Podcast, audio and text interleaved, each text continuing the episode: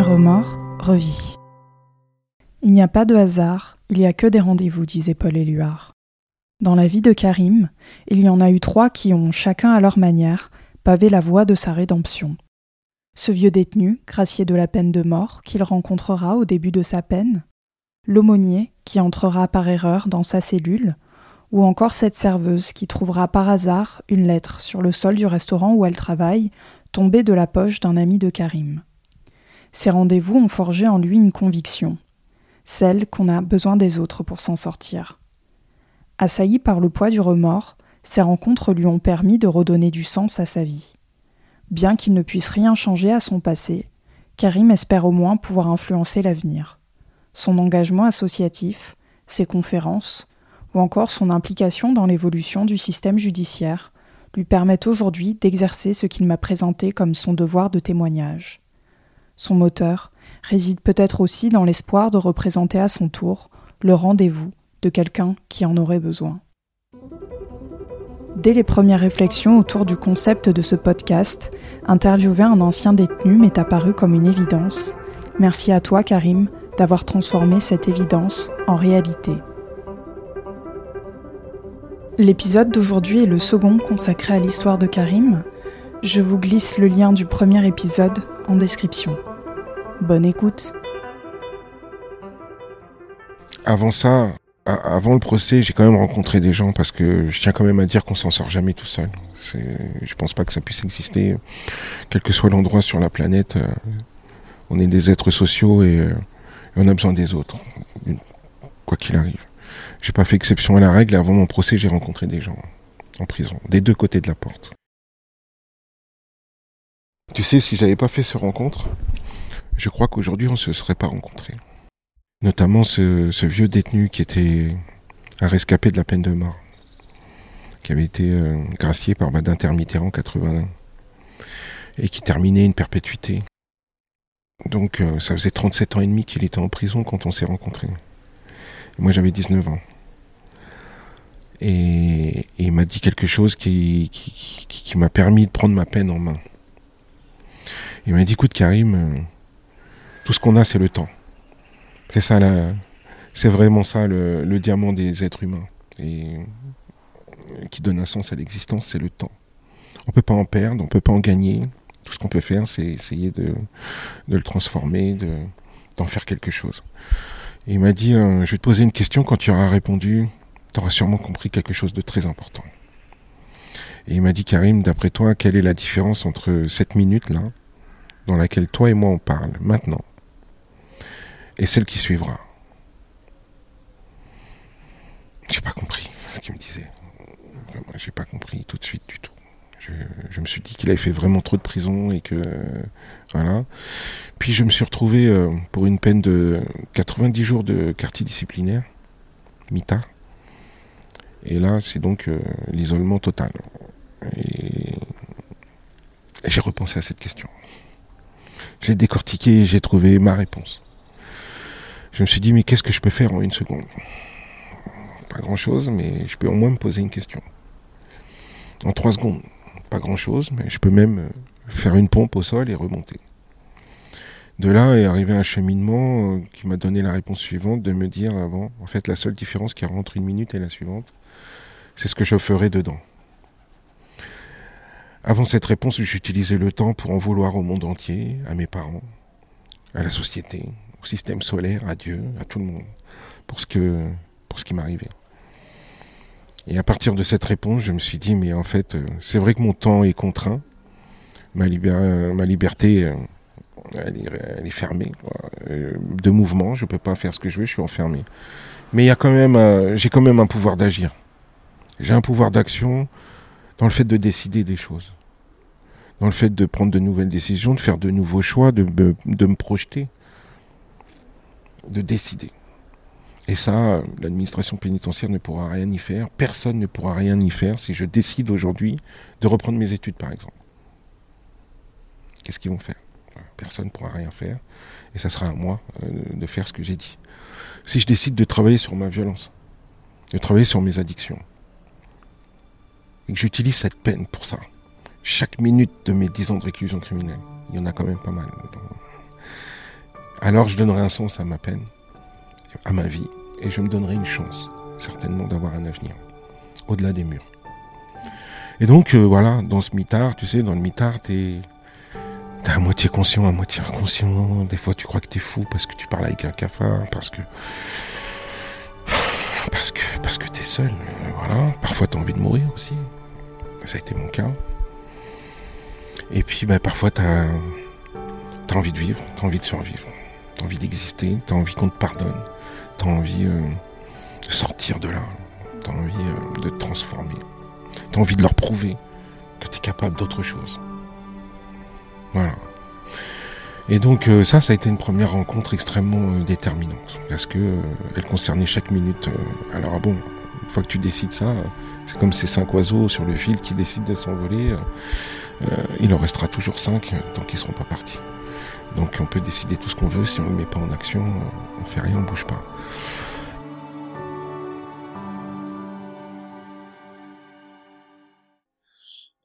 deuxième rencontre, donc je suis à Fresnes, et euh, j'ai jeté ma télé dans la coursive, je veux plus de télé, j'en ai marre. Euh, je veux que des bouquins, je veux être tout seul, j'en ai marre.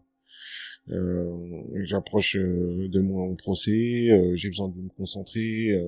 Et je peux plus supporter l'arrivée d'arrivants sans savoir vivre, sans savoir être, qui fument des clubs, qui mettent leur sang par terre, qui crachent par terre, qui dorment avec leurs chaussures, qui se lavent pas, qui veulent partager leur espace avec moi. Moi, ça me va pas.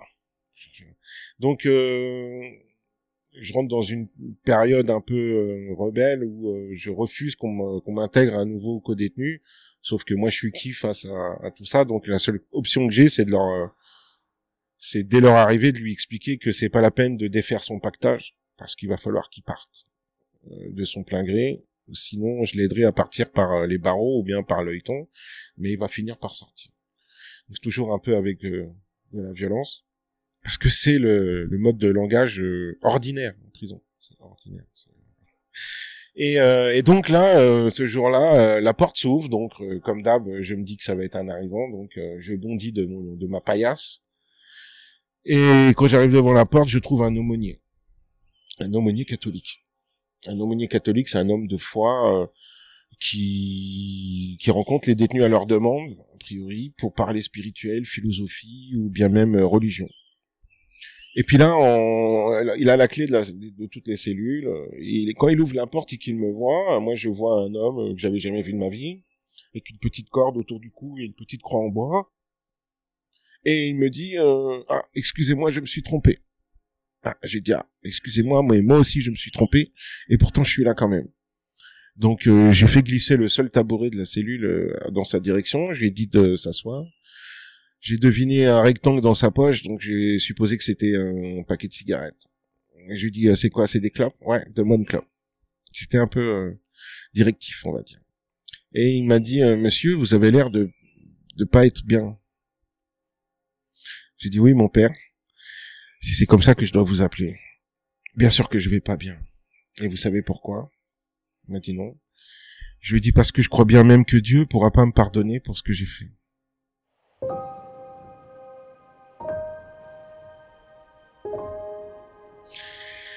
Et là, il m'a dit une phrase qui m'a bouleversé. Vraiment, jusqu'à aujourd'hui encore.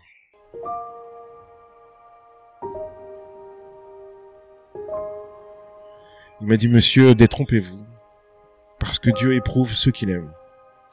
Et s'il vous a éprouvé, c'est qu'il sait que vous possédez en vous les ressources pour surmonter cette épreuve.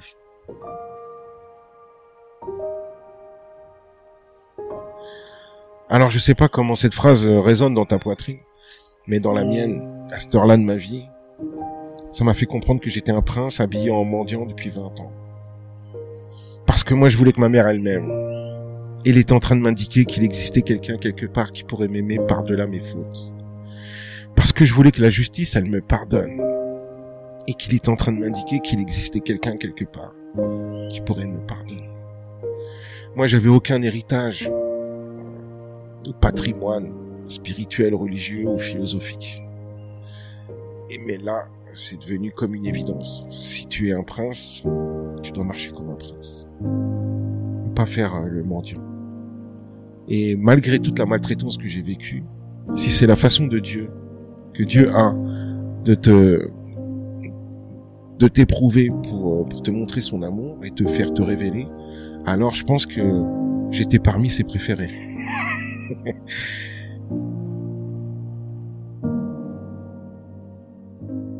et donc là, il m'a, ça m'a amené une, dimension spirituelle et philosophique que je possédais pas avant ça. J'ai commencé à voir le monde autrement. Je, je le voyais d'abord en noir et blanc, et là, il y a eu beaucoup de couleurs. C'était aussi ma façon de voir les choses. J'étais très manichéen, c'était noir ou blanc.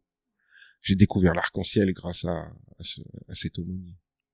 Toutes les nuances de la vie, des gens, du système, de la société. Et, euh, et j'ai commencé à me comparer.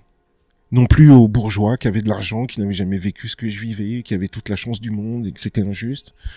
Mais euh, à cet enfant, peut-être hospitalisé depuis 8 ans, 10 ans, pour une maladie très grave, qui n'était coupable de rien, victime de tout, injuste sur toute la ligne, profitait de rien, alors qu'il avait rien fait, alors que moi je profitais de tout, alors que j'avais tout cassé. J'étais encore entier. J'avais des bleus au corps, c'est vrai, et à l'âme, mais j'étais encore bien portant dans ma tête et physiquement. Pour cet enfant, je pouvais pas faire comme si je souffrais autant que lui. Je pouvais pas faire comme si on avait la même vie. Donc il fallait que j'assume la mienne. Cette responsabilité, c'est en ça que je me voyais comme un prince. Euh, c'était pas du tout dans, dans le sens de me sentir mieux que les autres ou plus haut que les autres. C'est dans ce sens que quand tu as toutes tes capacités, alors il faut les utiliser. Et donc ça m'a mis un coup de fouet. Je suis pas devenu catholique, évidemment, mais mais ça m'a amené une dimension spirituelle qui progressivement m'a fait cheminer vers euh, vers mon identité culturelle. Et aujourd'hui, je suis euh, musulman, voilà. Mais c'est cet homme-là qui a éveillé ma spiritualité. Je remercierai jamais assez ce monsieur d'avoir croisé ma, ma vie, ma peine. J'en avais cruellement besoin depuis l'âge de 12 ans. J'étais très éloigné de, mes, de ma culture et de mon identité. J'étais dans cette errance identitaire. C'est en prison que, avec un prénom et un nom comme le mien et, un faciès comme le mien, on me prend forcément pour un arabe que je suis, d'origine, mais surtout pour un musulman. Et donc on me parle en arabe. Je ne peux pas répondre, je suis pas arabisant à cette époque-là de ma vie. Donc ça aussi, ça m'a bouleversé intérieurement. Parce que cette quête, elle se, elle émergeait tous les jours un peu plus fort. Je voyais bien autour de moi euh, des Maghrébins, des gens issus de l'immigration, des, des, musulmans. Et moi, je n'étais pas encore. J'avais honte de ce que j'étais et de ce que je n'étais pas encore.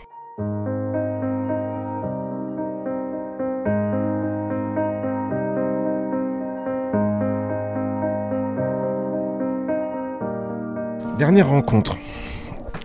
C'est l'année avant mon jugement d'ailleurs. En fait, euh, j'avais tissé un peu de lien en prison avec euh, un de mes co-détenus, co-détenus dans ma cellule. On faisait du sport, on rigolait ensemble, on faisait notre quotidien, quoi. Hein. On faisait à manger, etc. Et puis il est, sorti libéré. Tant mieux, on finit tous par sortir finalement.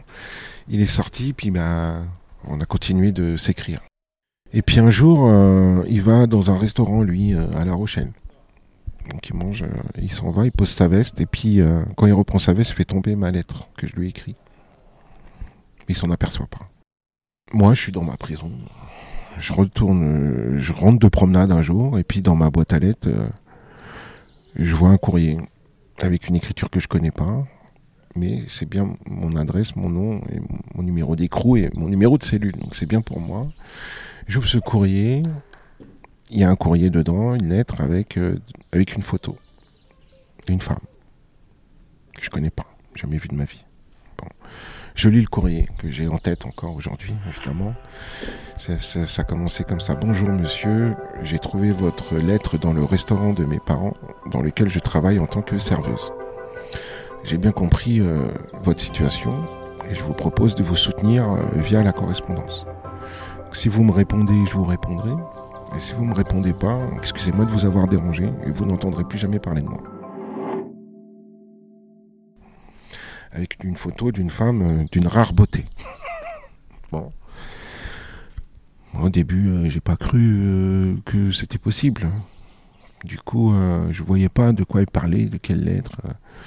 J'ai cru que c'était surtout un piège ou une blague d'un autre détenu. que parfois on peut être très cruel, hein, comme les enfants. Mais après avoir vérifié que non, c'était pas, c'était pas quelqu'un de la prison, j'ai regardé bien le papier. Le papier, il n'était pas vendu ni donné dans la prison. Euh, il sentait pas le cannabis, ni le tabac froid, ni l'oignon cuit. Euh, il y avait même des ronds sur les i. Je sais pas s'il y a un bonhomme qui fait ça. Ou alors il le dit pas. J'ai décidé au bout d'une dizaine de jours de répondre à ce courrier mais pas en disant oh là là, il y a trop de murs autour de moi, les barreaux ils font peur. Non, je passe mon CAP électrotechnique, la semaine prochaine il y a un 10 000 mètres, je vais faire un tournoi de foot, et toi comment ça va? Bon, ben ça a été trois courriers par semaine jusqu'à la fin de ma peine. Cette femme, c'est mon épouse aujourd'hui depuis maintenant 20 ans. C'est avec elle que je partage ma vie et, et qu'on a le bonheur d'avoir deux, deux enfants magnifiques. Donc cette femme-là, elle m'a sauvé la vie sans le savoir. Cette femme, elle a fait de moi un homme alors que euh, j'étais un animal. Cette femme, m'a donné un avenir alors que je pensais ne jamais sortir. Cette femme m'a fait confiance. Elle a cru en moi alors que moi-même, j'y croyais pas. Et j'avais confiance en personne. Euh, Cette femme m'a donné de l'espoir à l'heure où euh, il restait plus grand chose en moi pour, euh, pour, l'avenir. Donc, euh, sans le savoir, cette femme m'a aussi donné une motivation énorme pour me transformer et d'utiliser cette peine autant pour moi que la société avait, avait souhaité aussi pour elle. Donc, je serais pas là si elle n'avait pas été là. C'est sûr. Donc euh, voilà. C'est cette dernière rencontre qui est déterminante.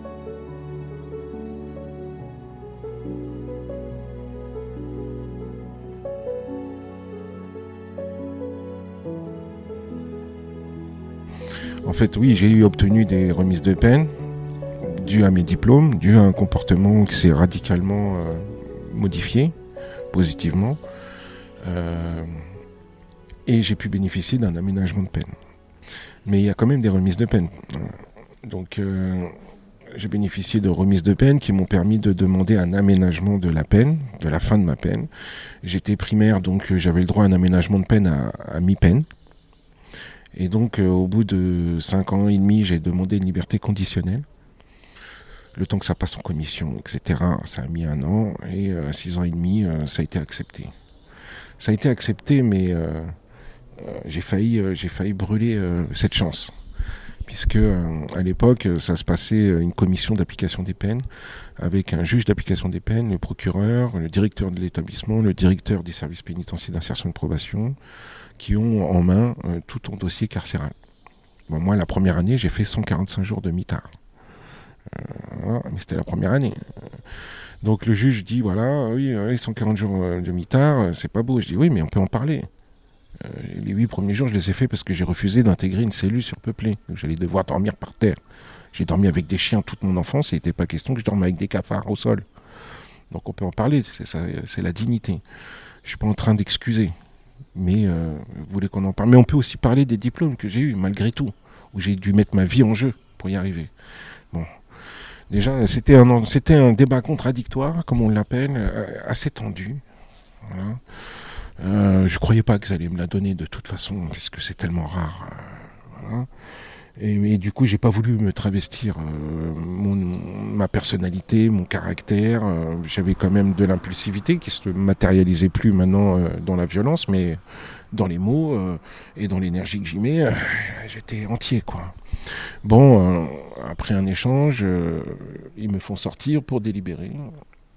Et quand ils me font re-rentrer, le juge ose dire la chose suivante. Monsieur Mokhtari, ça fait dix ans que je travaille avec le procureur ici présent. On a rarement vu un dossier de réinsertion comme le vôtre.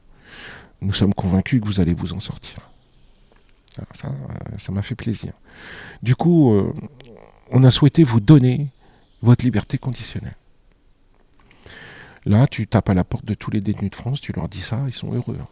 Et même moi, j'ai pété les plombs. J'ai dit quoi? Vous allez me donner quelque chose maintenant? J'ai failli, mourir, trois fois ici. J'ai failli tuer des gens. J'ai dormi par terre. J'ai fait la grève de la faim. Et maintenant, vous allez me la donner? Non, vous me la devez. Alors je vous la prends et je vous dis pas merci. Voilà. Il m'a dit, monsieur, calmez-vous. Je dis quoi? Vous allez me mettre en prison? Hein? Je dis, monsieur, cette, cette, euh, médaille pour cette course carcérale, elle est autour de mon cou. S'il y a une couronne, elle est sur ma tête. Je ne vous laisserai pas vous approprier, non pas ma victoire, mais ma performance sociale. Donc maintenant, vous faites ce que vous voulez, vous me la donnez, vous ne me la donnez pas. Moi, je sais que vous me la devez. Bon, ils m'ont fait confiance quand même. Et puis je suis sorti.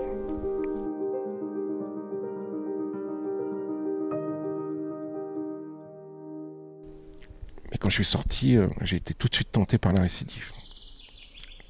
Au bout de deux minutes de sortie de prison, puisque celui qui est venu me chercher, euh, un ancien détenu avec qui je parfois je dealais dans la promenade, il devait simplement me ramener de la prison à la gare de Nantes. Et sur le chemin, il me dit, écoute Karim, euh, dans dix jours, on fait un Brinks. On braque un, camion qui distribue de l'argent. On a besoin de quelqu'un. Ça durera dix minutes, il y a 100 000 euros à la clé. Moi, je sors, euh, cette femme, je l'ai rencontrée en permission. Quelques mois après, j'ai reçu une échographie dans ma boîte de lettres. Je vais vivre dans une résidence sociale et je vais avoir un contrat de travail qui va me rapporter 720 euros par mois. À cette heure-là de ma vie, je ne sais pas si j'étais capable de vivre avec 720 euros par mois. Mais je sais que j'étais capable de tenir une arme euh, et de braquer quelqu'un. Alors j'ai regardé le compteur de la voiture et j'ai demandé au gars d'accélérer et de me ramener vite à la gare. Bon, moi, dix jours plus tard, j'étais avec cette femme enceinte dans la file d'attente du resto du cœur pour aller chercher un colis alimentaire.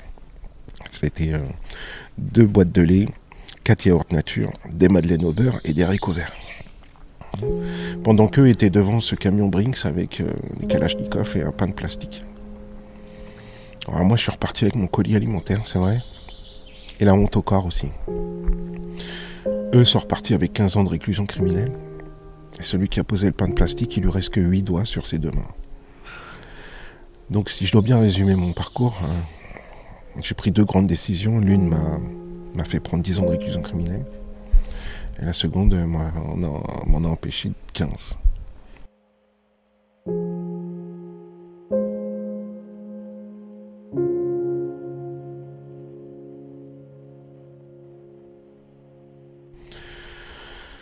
Euh, ça n'a pas été tout à la sortie. Il fallait que j'aille voir deux personnes de manière express. Je ne pouvais pas commencer ma liberté sans être allé voir ces deux personnes. La première, c'est la mère du gars qu'on a tué ce soir-là. Il fallait que j'aille la voir. C'était pas possible avant. Euh, je pouvais rien faire d'autre avant ça. Je suis allé la voir chez elle, dans un petit pavillon dans le 95. Et euh, c'était en fin d'après-midi. Il pleuvait un peu. J'ai sonné. Son chien est arrivé sur le portail. Elle a gueulé. Elle a ouvert les rideaux euh, de sa cuisine. Elle m'a observé. Elle m'a reconnu. Et elle a commencé à crier. Qu'est-ce que vous faites là? Vous n'avez pas honte. Vous avez tué mon fils. Tout ça en, arrivant vers le portail. Elle a ouvert le portail, j'ai mis mes mains dans le dos. Et je lui dis, Madame, je suis pas venu avec votre fils, je sais. Je suis pas venu non plus pour euh, vous narguer. Je suis venu pour vous dire que si vous avez besoin de me cracher dessus, de m'insulter, de me griffer le visage, je suis à votre disposition. Là, je l'ai regardé droit dans les yeux. Cette femme-là, elle m'a serré plus fort que mes enfants n'ont su le faire durant toute leur vie. Elle m'a serré même si fort que ses ongles sont plantés dans ma peau. Elle s'est effondrée dans mes bras. Elle a pleuré, et puis elle m'a invité chez elle, dans sa cuisine. Et puis pendant deux heures, elle m'a raconté la vie de son fils qu'on avait tué ce soir-là et de son petit-fils qu'elle élevait toute seule depuis ce soir-là.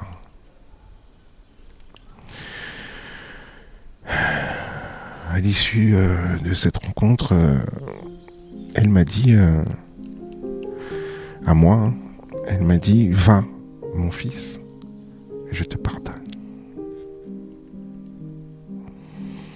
Encore aujourd'hui, je me demande où elle a trouvé la force de me dire ça. Et aujourd'hui encore, j'espère lui avoir fait autant de bien qu'elle m'en a fait ce jour-là.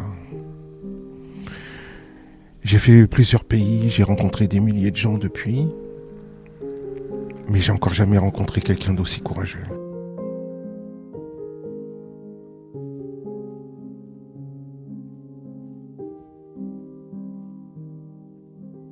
La seconde personne qu'il fallait que j'aille voir, c'était ma propre mère. Parce qu'elle avait laissé un animal au sang-froid. Et j'étais devenu, je crois, un homme euh, au cœur chaud. Et je suis allé la voir avec ma femme enceinte, comme pour lui prouver que j'avais un, un avenir devant moi, malgré elle. Sauf que je la trouve à l'hôpital. Cancer du sein, ablation de la poitrine. Et quand je rentre dans sa chambre d'hôpital, elle me regarde et elle me dit euh, C'est vrai que tu ressembles à mon fils, mais tu n'es pas mon fils. Ça m'a fait mal d'entendre ça. Et puis elle a, elle a prolongé en disant Parce que mon fils devait gâcher sa vie, et toi, tu es en train de la réussir. Donc c'est avec ces mots à elle qu'elle a confirmé euh, le changement qui était le mien. Puis je suis allé dans la maison familiale, voir mes petits frères et sœurs. Et quand j'arrive, euh, j'ai ma petite sœur, qui a un comportement bizarre. Je sais pas, on est samedi matin, euh, je comprends pas, je lui dis qu'est-ce qu'il y a, elle me dit il n'y a rien. Je dis euh, maman me faisait manger tes couches quand tu étais bébé. je te connais de l'intérieur. je sais que ça va pas. Elle me dit oui, c'est vrai, tu as raison, j'ai peur. Je dis mais as peur de quoi? De moi? Elle me dit non. Mon père va venir me chercher tout à l'heure. Son père à elle, c'est mon beau-père à moi. Et elle me dit j'ai peur de comment ça va se passer parce qu'il va arriver là, là. J'ai peur de comment ça va se passer avec toi. Moi, lui et ma propre mère, je les ai pardonnés assis dans ma cellule, sur mon lit superposé. Je les ai pas pardonnés parce qu'ils le méritaient mais je les ai pardonnés parce que je le méritais. Je méritais d'arrêter euh, d'avoir des idées euh, noires, d'avoir des envies de meurtre, de vengeance les concernant. Je les ai pardonnés pour faire de la place dans mon cerveau et dans mon cœur pour, pour un avenir pour moi. Je les ai pardonnés pour arrêter de faire des cauchemars la nuit. Je les ai pardonnés pour arrêter euh, d'avoir mal et de souffrir. Je les ai pardonnés pour qu'ils arrêtent de me faire du mal, même sans être avec moi. Mais pardonner quelqu'un assis dans 9 mètres carrés, c'est une chose. Confirmer ce pardon en face à face, en liberté, c'en est une autre. Et ça tape à la porte et c'est lui. Je vais ouvrir. J'ouvre. Il n'était pas au courant que j'étais sorti. Donc il regardait ses Santiago. Et quand il a levé la tête, il m'a vu et j'ai vu la surprise qui était la sienne. De là, en moi, il y avait deux choses. Il y avait ce pardon, accompagné d'un dragon. Pardon euh, qui, se rappelait à moi, et ce dragon qui demandait vengeance. Et lui, euh, la surprise dans ses yeux m'a fait... Instinctivement, j'ai mis, je sais pas pourquoi, j'ai mis ma main dans le dos comme pour sortir une arme. Il a cru que j'avais une arme. J'ai vu qu'il y a cru, alors j'ai, continué de lui faire croire. Je lui ai dit, il a fait un pas en arrière, je lui ai dit de continuer dans cette direction. Il m'a dit, euh, tu vas faire quoi? J'ai dit non. C'est à toi de te poser la question de ce que tu vas faire parce que c'est certainement la dernière chose que tu vas faire. Je lui ai dit d'avancer. D'avancer, d'avancer. On est sorti du lotissement jusqu'à arriver dans un petit coin boisé. Je lui ai demandé de choisir euh, un arbre. Il m'a demandé pourquoi, je lui ai dit parce que sa vie allait s'arrêter au pied de cet arbre. Il m'a demandé s'il te plaît, arrête. je lui ai répondu euh, Combien de fois je t'ai demandé, s'il te plaît T'as continué. Alors tu vas creuser. Il me dit J'ai pas de pelle. J'ai dit Mais ne t'attends pas à creuser un trou aussi grand que ton corps. Tu vas faire un petit trou et tu vas te mettre en boule dedans, comme un rat que tu es.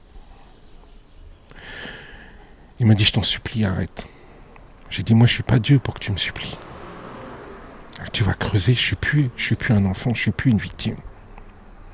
Chacun son tour. C'est l'heure des comptes. Il a enlevé les feuilles avec ses, mains. Il a creusé le sol avec ses doigts. Puis il s'est mis dans ce trou qu'il avait fait lui-même. Et en moi, j'étais toujours dans ce combat intérieur. Pardon ou vengeance. Ce dragon, je lui ai coupé trois fois la tête, mais il y en a trois qui ont poussé à chaque fois. Qui devenaient de plus en plus fort, plus le temps est passé de, et quand il s'est mis dans le trou et qu'il m'a regardé avec les mêmes yeux que les miens, des années auparavant, lorsqu'il me maltraitait. Ce regard-là, je crois, m'a rassasié. J'ai sorti ma main brusquement de mon dos. Il a fermé les yeux parce qu'il pensait que c'était une arme. Je l'ai laissé les ouvrir. Et quand il a vu que c'était ma main, je l'ai pointé du doigt et je lui ai dit la chose suivante. Je vais te laisser vivre avec cette question dans ta tête. Comment j'ai fait moi pour te pardonner toi, avec tout le mal que tu m'as fait? Sur ce, j'espère que Dieu va te pardonner, mais tu comprendras bien que nos chemins ne doivent plus jamais se croiser. C'est peut-être violent ce que je viens de raconter, j'en suis conscient, mais c'est quand même une des scènes de ma vie dont je suis le plus fier. Parce que c'est la seule occasion que j'ai eue de lui montrer que je n'étais pas un monstre, que j'avais un avenir et que tout ce qu'il avait essayé de saboter n'avait pas marché. Parce que si j'avais succombé à ce dragon, j'aurais jamais pu faire la différence entre lui et moi. Tout simplement.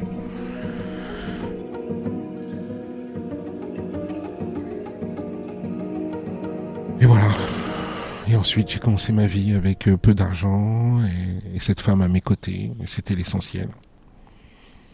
Et puis j'ai évolué professionnellement. Je me suis formé. J'ai voyagé pour le travail dans l'humanitaire.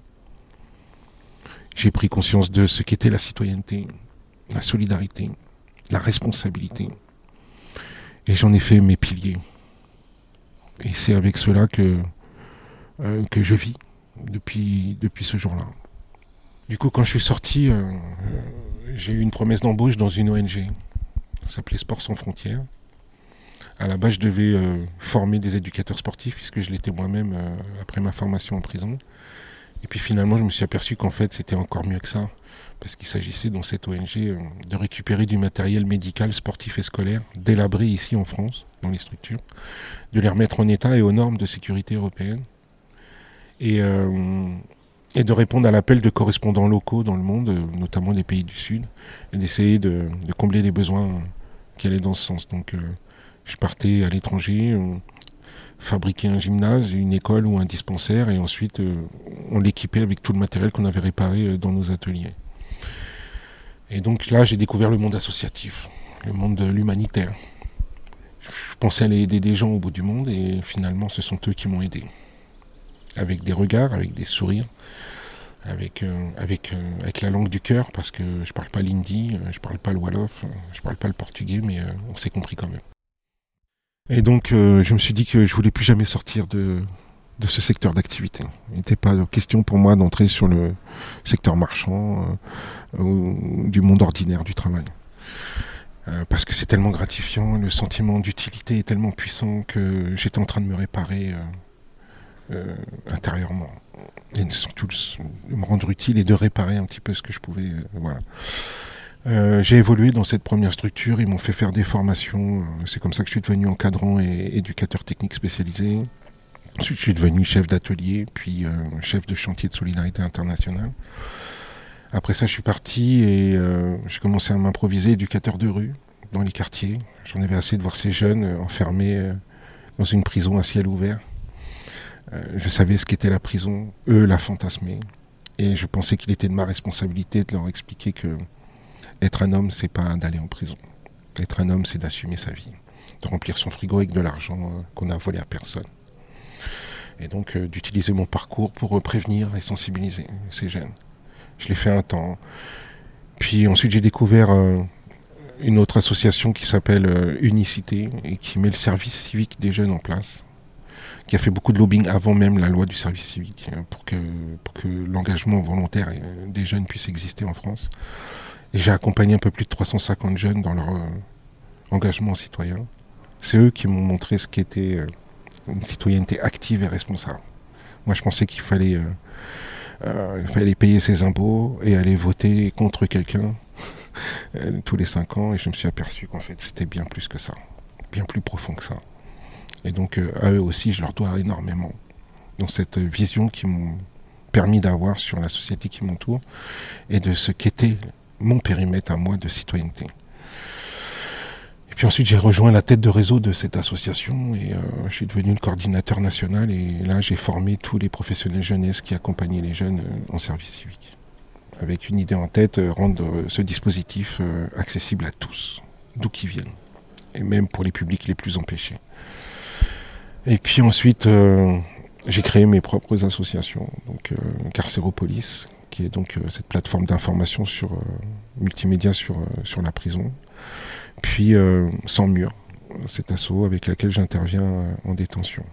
Encore une fois, dans, dans l'espoir, et aujourd'hui je sais que c'est plus un espoir, c'est quand même concret, ça fait 12 ans que j'interviens, et je sais que quand on raconte la vie d'un homme, quand on la raconte bien, finalement on raconte un peu la vie de tous les hommes. Tout le monde y trouve une ombre, un, reflet, quelque chose qui lui parle. Ça demande de s'exposer, ça demande de l'honnêteté, mais euh, c'est ça ma peine à moi aujourd'hui. Euh, j'ai écrit ce livre euh, en 2012, Rédemption itinéraire d'un enfant cassé. Encore une fois, pour rendre accessible mon parcours à un maximum de gens, passer des messages les plus importants faire bouger des certitudes du type euh, fatalisme absolu. Euh, je suis né ici, dans telle famille, d'une telle origine, euh, donc fatalement je dois aller en prison et je dois être enfermé dans, dans, la délinquance. Non, je veux casser ce, fatalisme absolu.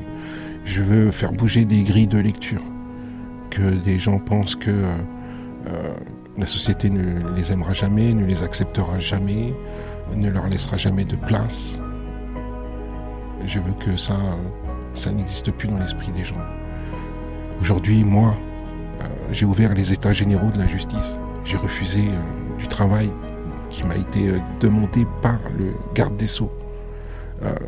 Aujourd'hui, je travaille pour l'administration pénitentiaire, pour le ministère de la Justice. alors que j'étais un jeune de la protection judiciaire de la jeunesse, j'étais un détenu. Tout est possible. Et ça, ce, ce champ des possibles, je veux l'ouvrir pour tous ces jeunes qui pensent que non, ils n'ont pas leur place. Et je pense surtout à ces jeunes qui ont, pour certains, laissé leur pièce d'identité derrière eux avant d'aller faire l'innommable. Voilà. Donc, euh, je vais leur faire comprendre qu'on est dans un pays qui n'est pas parfait, c'est vrai. Personne ne l'est d'ailleurs. Mais qu'on a peut-être plus de chance qu'ailleurs. Et que quand on a la chance d'avoir ces chances, il ne faut pas la gâcher. Et donc si je suis un exemple vivant de réinsertion, euh, un exemple, ça s'arrête jamais tant que, tant que ça peut être utile à une personne, et eh ben j'y vais. Donc ce livre, c'était juste un, support, parce que je peux pas être euh, dans tous les cœurs, je peux pas être dans toutes les têtes, je peux pas être dans toutes les prisons en même temps. Et euh, un livre, ben, ça peut être, c'est inscrit dans le marbre, c'est dans le temps, c'est intemporel. C'était peut-être aussi euh, pour dire des choses à, mes enfants. Des choses qu'on se serait peut-être jamais dit, qu'on n'aurait jamais osé se dire. Et que j'aurais dit dans ce livre. Aujourd'hui, j'ai les mots et je crois que c'est grâce à cette femme parce que parfois j'ai mis dix jours à écrire une lettre pour répondre à la sienne, à choisir chaque mot, à réfléchir euh, les formules de mots pour lui exprimer complètement, entièrement ce que je ressentais. Et donc, la justice m'a condamné avec des mots. Et j'ai vite compris que si je devais me sortir de là, ce serait aussi avec des mots. Donc moi, c'est tout ce que j'ai. je suis pas un artiste, je sais pas faire de musique, je sais pas dessiner, euh, je sais pas chanter, mais je sais parler. Et, et c'est tout ce que je fais. C'est ma peine, c'est mon fardeau à moi, c'est mon sacerdoce. C'est tout ce que j'ai. Ce que j'ai moi, c'est mon parcours.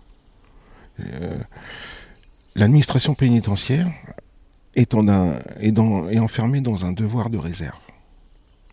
Moi, je me suis libéré dans un devoir de témoignage. Parce que euh, ce qu'il y a derrière ces grands murs, euh, tout le monde a le droit de savoir comment ça se passe. Derrière, derrière la carcasse d'un homme, il y a son cœur. Et tout le monde aussi a le droit de savoir lorsqu'il a envie de s'exposer. Et je sais à quel point c'est complexe, c'est délicat à faire. Tu vois, euh, là je reviens de, reviens d'une intervention. J'étais à Mantes-la-Jolie face à des jeunes sous main de justice. Il a fallu témoigner mais témoigner pendant deux heures et demie. Moi, mon témoignage, il rentre dans les détails euh, pendant deux heures et demie. Et c'est pas chronologique, c'est euh, voilà. Eh ben, ça me coûte d'aller témoigner. Ça me coûte trois fois. La journée d'avant, durant la journée et la journée d'après. Parce que la journée d'avant, je me prépare à m'ouvrir, à m'exprimer, à leur partager, à m'exposer malgré parfois des regards, tu vois, quand tu es face à des ados, parfois ils réagissent particulièrement, tu vois, ils rigolent à des choses qui sont pas risibles, ils sont... Mais c'est nerveux, je l'ai compris, je le prends pas contre moi. Mais quand même, c'est difficile de, se sentir jugé ou pas compris euh, alors que tu es en train de t'exposer. Ça me coûte un jour avant parce que je me prépare à rouvrir des cicatrices. Je me prépare à, à creuser des plaies en moi pour eux. Alors que je sais parfois que c'est pas l'heure pour certains d'entre eux, mais c'est pas grave. Euh, ça me coûte pendant parce que je, revis tout ça. Et ça me coûte après parce que je suis vidé. Je suis complètement vidé émotionnellement. Donc euh, ça coûte vraiment. Moi, je voulais monter une plateforme nationale d'anciens détenus capables de témoigner et d'assurer des ateliers pédagogiques pour permettre aux gamins d'intégrer de manière pédagogique les messages euh, donnés durant le témoignage.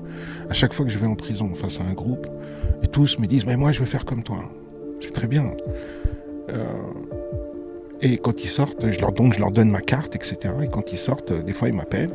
Tu vois, Karim, euh, vois, je t'avais dit, mais en fait là, je suis repris dans mes trucs, dans ma vie, et je les comprends. Euh, c'est pas donné à tout le monde d'arriver à faire ça. C'est un peu du sado, c'est du masochisme, un peu, on se refait du mal. Mais parce que moi, c'est ma peine c'est pas une activité lambda. Euh, alors aujourd'hui, je gagne ma vie en faisant ça aussi, mais, mais parce que j'ai développé des outils pédagogiques, parce que je suis un professionnel. Mais la porte d'entrée de, mon action professionnelle, c'est mon témoignage. C'est ça qui crée le lien, euh, qui crée euh, la légitimité, qui crée la confiance et la proximité. Là où des professionnels mettent non pas assez du placement ou de la peine de leur public pour créer ce lien. Donc moi, j'ai cette facilité et c'est un devoir pour moi. C'est un devoir. Non, c'est un devoir et je te le dis, j'aurais pas assez de ma vie pour finir cette peine. Et j'attends aucun aménagement de peine, aucune remise de peine. C'est dur, mais je m'en plains pas. Euh, la seule chose dont je peux me plaindre, c'est de passer énormément de temps en dehors de mon foyer familial. Mais j'ai développé maintenant aussi euh, une façon d'être qui me permet de partager pleinement ma vie avec ma famille quand je suis présent. Et, voilà. Donc euh, je comprends que tu as eu énormément de mal à trouver euh, quelqu'un qui souhaite partager son histoire. Moi, je me rachète. Je me dis qu'on ne peut pas ramener à la vie quelqu'un qui est mort. Ça, c'est clair. Et c'est pas avec la peine de prison que ça a soulagé quoi que ce soit. Par contre, on peut empêcher les autres de cacher la leur. Et c'est à ça que je m'affaire. Donc quand je croise un gamin et qu'il arrive à s'identifier ou à se projeter dans mon propre parcours et qu'il voit un espoir pour lui et qui du coup ne va pas gâcher sa vie, eh ben, j'ai gagné. Même euh, à tous les niveaux. Parce que, tu vois, la première fois que j'ai eu à faire une conférence, je l'ai fait à Sciences Po Paris. Pendant une heure et demie, il me pose des questions. Je réponds. Et moi, avant qu'il parte, je leur en pose qu'une seule. Qu'est-ce que vous étiez venu chercher ce soir en venant parler avec moi et avec quoi est-ce que vous allez repartir J'ai cette jeune fille de 26 ans qui lève sa main et qui me dit, moi j'étais venu écouter l'histoire d'un ancien détenu. Et je repars conforté dans, le, dans mon souhait de devenir procureur de la République. Et surtout, euh, aujourd'hui, je viens de comprendre que je ne serai pas enfermé dans les mathématiques du code pénal. Et ben moi là, j'ai gagné. Parce qu'elle fera une autre justice demain. Une justice qui prend en compte euh, le parcours des individus, la personne, au-delà de l'acte. Ça ne veut pas dire euh, sans l'acte, avec l'acte. Mais en tout cas, on pourra expliquer, sans excuser, mais on pourra expliquer ce qui a fait passer à l'acte un individu. 97% des mecs que j'ai rencontrés en prison ne s'étaient pas levés le matin en se disant qu'ils allaient aller faire du mal, exprès, consciemment, etc., alors qu'ils avaient moyen de faire autrement. Et ça, je voulais qu'on le sache. Donc, euh, à la fois dans le monde judiciaire, dans le monde euh, pénitentiaire, dans le monde des ministères, et euh, dans le monde de l'éducatif, dans le monde du social, mes messages passent. Combien de mémoires j'ai aidé à faire pour des CEPIP, pour des éducateurs, pour des magistrats qui sont devenus magistrats? je parraine deux, masters de droit dans deux universités pour ces, pour ces, pour ces étudiants qui feront le monde judiciaire de demain. Et eh ben, si à eux aussi je peux faire bouger la grille de lecture, mais j'ai tout gagné. C'est-à-dire que là, c'est une pierre euh, tellement de coups que je ne peux pas les compter. Parce qu'il euh, y aura non seulement une autre justice demain, mais il y aura aussi une nouvelle façon d'exister pour ces jeunes qui viennent de loin.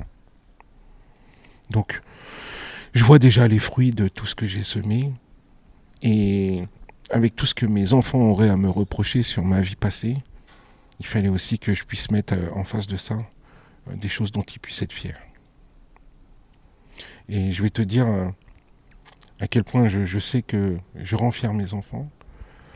L'année d'avant du bac de ma grande, elle vient me voir et elle me dit euh, Papa, on est le 4 juin et euh, je suis en vacances parce que les autres passent le bac. J'ai dit Ah, c'est cool. Et comme elle aimait bien les langues déjà à l'époque, bah, je lui ai dit Écoute, jusqu'au 4 juillet, toutes les semaines, tu vas me faire une dissertation en français, anglais, espagnol sur le sujet que tu veux. T'es pas contente. La semaine qui suit, elle vient avec un texte et moi je pensais qu'elle allait venir avec un, truc sur la culture euh, coréenne ou des mangas ou de l'environnement, puisque c'est les sujets qui, l'intéressent.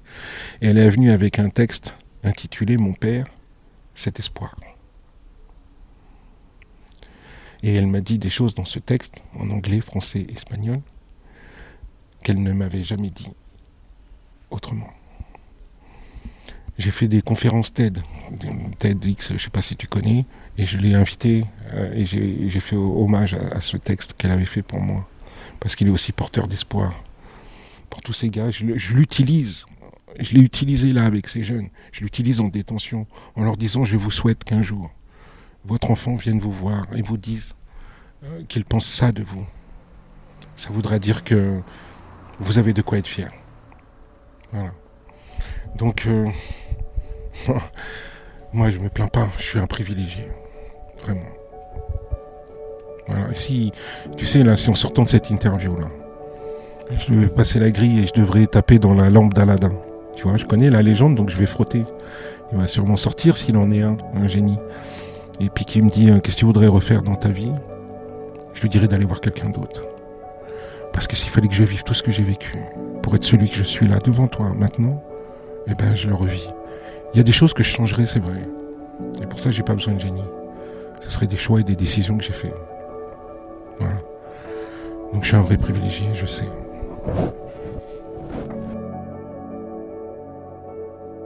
Merci à Karim d'avoir accepté de raconter son histoire à mon micro, avec la même humilité que si c'était la première fois.